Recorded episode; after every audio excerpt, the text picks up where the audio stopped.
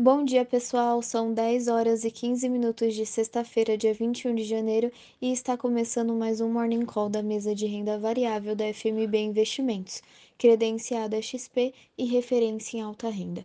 O índice Bovespa fechou a quinta-feira em alta de 1,01% aos 109.101 pontos, marcando a sexta alta em oito sessões com a queda da curva de juros favorecendo as ações do setor imobiliário e de consumo o índice acumula alta de 2% na semana. No Brasil, a agenda econômica local está mais vazia. O presidente Jair Bolsonaro deve sancionar nesta sexta-feira o orçamento de 2022. E de olho nas eleições, Bolsonaro disse ontem em live que negocia com o Congresso medida para baixar preços de combustíveis. A medida poderia valer também para a energia elétrica. O futuro do Ibov opera em queda de 0,64% agora pela manhã, acompanhando o exterior. Nos Estados Unidos, Wall Street fechou em queda ontem, em meio à persistência do temor sobre alta de juros e de olho em crise na Ucrânia. O índice S&P 500 encerrou a quinta-feira em queda de 1,10% e a Nasdaq, bolsa de tecnologia dos Estados Unidos, em queda de 0,89%. O futuro do S&P opera em queda de 0,61% agora pela manhã, em decorrência da possível alta dos juros.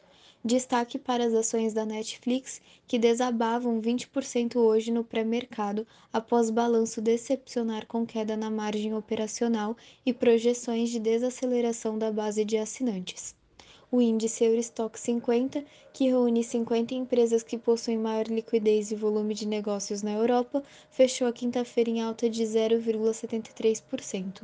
O índice cai 1,70% nesta manhã, seguindo o impacto do mercado americano. Na Ásia, Xangai cai 0,91%, Tóquio perdeu 0,90% e Hong Kong fechou estável impactados pelas perdas em Wall Street, pelos novos surtos de Covid-19 na China e pela tensão entre Estados Unidos e Rússia em crise com a Ucrânia. O dólar futuro fechou a quinta-feira em queda de 0,39%, negociado a R$ 5,41, no menor patamar desde setembro de 2021.